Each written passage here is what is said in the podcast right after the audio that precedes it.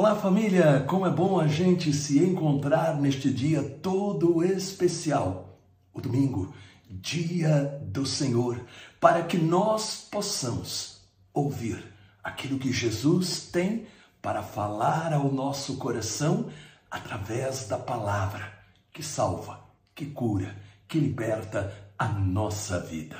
Hoje, de um modo muito especial, Jesus vai falar sobre o que é que significa ser discípulo, ser cristão católico autêntico. Tenho a certeza que esta palavra será impactante para a sua vida. E lembre-se, é muito importante você compartilhar o evangelho com familiares e amigos, porque assim nós estaremos levando Jesus. Peçamos o Espírito Santo. Pai maravilhoso, nós nos colocamos na tua santa presença neste dia especial, domingo, dia da ressurreição. Ilumina-nos com o Espírito Santo para que esta palavra seja inspiração para a nossa vida e fonte de muitas bênçãos. Em nome do Pai, do Filho e do Espírito Santo. Amém. Proclamação do Evangelho de Nosso Senhor Jesus Cristo, segundo São Lucas, capítulo 9, versículos de 51 a 62. Aproximando-se o tempo em que Jesus devia ser arrebatado deste mundo, ele resolveu dirigir-se a Jerusalém enviou diante de si mensageiros que, tendo partido, entraram em uma povoação dos samaritanos para lhe arranjar pousada. Mas não o receberam, por ele dar mostras de que ia para Jerusalém. Vendo isso, Tiago e João disseram: Senhor, queres que mandemos que desça fogo do céu e os consuma? Jesus voltou-se e repreendeu-os severamente. Não sabeis de que espírito sois animados? O Filho do Homem não veio para perder as vidas dos homens, mas para salvá-las. Foram então para outra povoação. Enquanto caminhavam, um homem lhe disse: Senhor, te seguirei para onde quer que vás. Jesus replicou-lhe: as raposas têm covas e as aves do céu ninhos, mas o filho do homem não tem onde reclinar a cabeça. A outro disse: Segue-me. Mas ele pediu: Senhor, permite-me ir primeiro enterrar meu pai.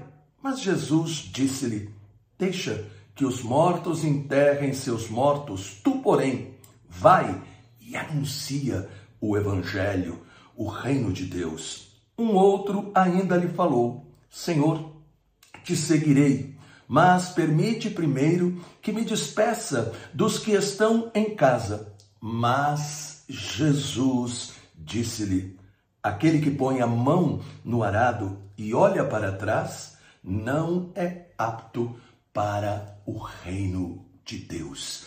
Palavra da salvação. Glória a vós, Senhor. A primeira parte do evangelho que nós acabamos de ouvir registra o ensino de nosso Senhor sobre a tolerância cristã. Um ensino que ele dá depois de observar uma resposta irada, cheia de raiva, cheia de desejo de vingança de Tiago e João passando pela Samaria. Judeus e samaritanos não se entendiam. Jesus indica a necessidade de a gente ser diferente dos maus. Não é mais olho por olho, dente por dente. Não é mais defender aquilo que nós acreditamos, humilhando, destruindo, sendo violentos. Porém, significa viver o Evangelho de tal maneira que a gente atraia outros a desejar experimentar Jesus.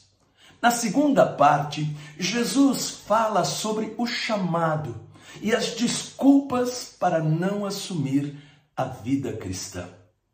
Em outras palavras, Jesus está falando: nós temos que ser ou frios ou quentes, vibrantes. Não podemos ser mornos, nos contentar somente com alguma coisa, somente fazer aquilo que é necessário. Não.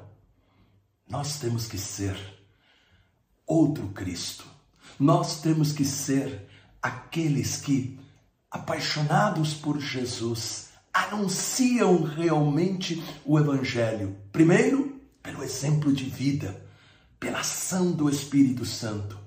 E segundo, através de palavra, através de serviço, através daquela atitude de enxergar que Deus nos chama a anunciar a boa nova.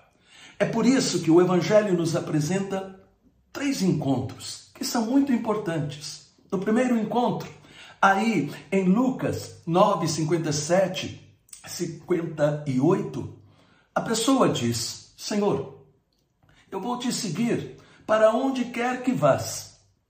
Jesus responde: O filho do homem não tem onde reclinar a cabeça. É como dizer, antes de decidir seguir a Jesus, é necessário medir as consequências. Não podemos ter somente o nome de cristãos, ou porque nós recebemos os sacramentos, mas não praticamos, ou porque nós vamos à igreja, mas não entendemos que ser discípulo, ser cristão, significa também estar pronto a se sacrificar, como fez nosso Senhor. O segundo encontro Lucas 9, 59 e 60. A pessoa disse: Senhor, permite-me ir primeiro enterrar meu pai. E Jesus responde: Deixa que os mortos enterrem seus mortos, tu, porém, vai e anuncia o Evangelho. Primeira vista, nós temos a impressão que Jesus está sendo muito duro e insensível. Porém, na verdade, esta pessoa, ela não queria seguir a Jesus. Seu pai não estava morto e nem doente. Ele queria ficar com o seu pai, que talvez estivesse já idoso, esperando que um dia ele morresse. Mas depois que acontecesse isso, com certeza ele encontraria uma outra desculpa para não seguir a Jesus. No terceiro encontro, aí em Lucas 9,61, a pessoa diz: Senhor, eu vou te seguir, mas permite primeiro que eu me despeça dos que estão em casa. E Jesus responde: Aquele que põe a mão no arado e olha para trás não é apto para o reino de Deus. Para seguir Jesus é necessária uma determinação semelhante a de um agricultor, arando o campo, que deve fazê-lo com todas as suas forças e sempre olhando para frente sem jamais desistir. A lição prática, portanto, do Evangelho deste domingo é de que nós não podemos ser cristãos simplesmente de obrigação, mas de coração, isto é, sendo discípulos.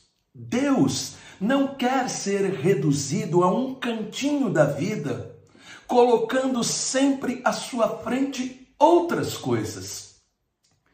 E às vezes a gente dizendo eu não posso, não consigo, talvez amanhã é, eu sou muito ocupado. Jesus quer que a gente aprenda a colocá-lo em primeiro lugar e quando nós o colocamos em primeiro lugar, não desprezamos as outras coisas, pelo contrário, elas ganham mais sentido pela graça de Deus. Viva esta certeza. Em nome do Pai, do Filho e do Espírito Santo. Amém. Compartilhe esta mensagem.